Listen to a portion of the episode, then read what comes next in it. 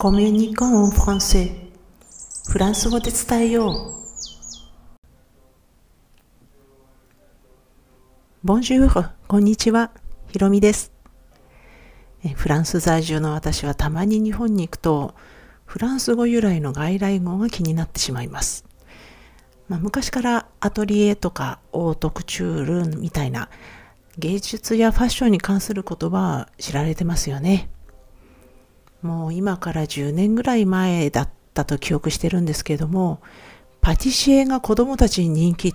て聞いて驚いたのを覚えています。まあ、将来の夢というか、あの、なりたい職業のな、えー、ナンバーワン、ナンバーツーに入ってたんだと思います。でも、これ、私が驚いたのは、パティシエって、ああ、日本語になったんだ、という意味だったんですけれどもね。えー、ちょっと脱線するんですけども、日本に行くと、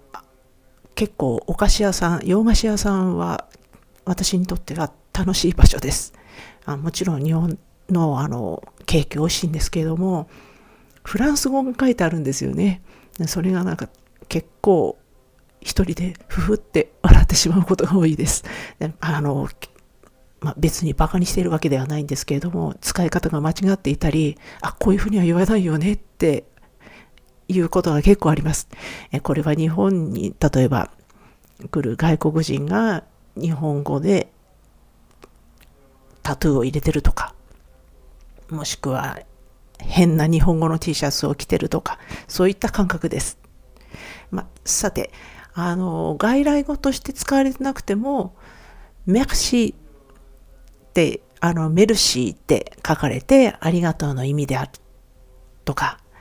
あと、それから、シルブプレが、シルブプレって、やっぱりカタカナで書いてあって、英語のプリーズ、まあ、ここ、あの、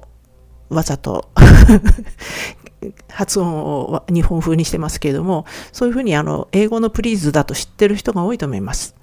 もちろん間違いではないですし、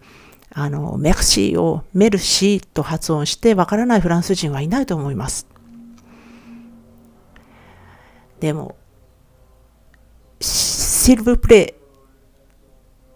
メクシーを、あの、発音うまくできれば、あの、ちょっと違うんですよね。ま、あの、シルブプレって言われてフランス人でわからない人はもしかしたらいれまいいいるかもしれませんが、メルシーはわかると思います。でも、これ結構残念なんですよ。メクシーとシルブプレって、あの、あなたが旅行者、要するにフランス人にとって、お客様としてフランスに来たならば、多分、ま、最も使う可能性が高いフレーズです。もちろん、ありがとうとか、あの、お願いしますって、やっぱり使うことが多いんですよね。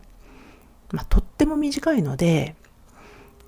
まあ、文章というにはちょっと短いと思いますけれども、でも、一応、フレーズです。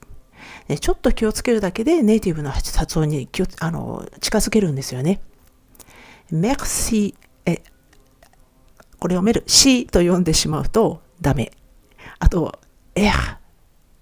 あの、英語の R ですけれども、ここをちょっと頑張ってみるだけでかなり違います。えー、シルブプレも最初の S がうまく発音できればかなり変わります。ちょっと練習してみましょう。まず、merci、えー、シルブプレという感じです。えー、この発音、あの、もしよろしければ私のメルマガがありますので、えー、そちらに登録していただ登録していただいて読んでいただくと、10日ごとに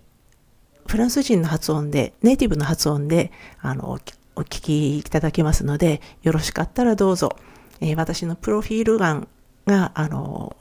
このポッドキャストの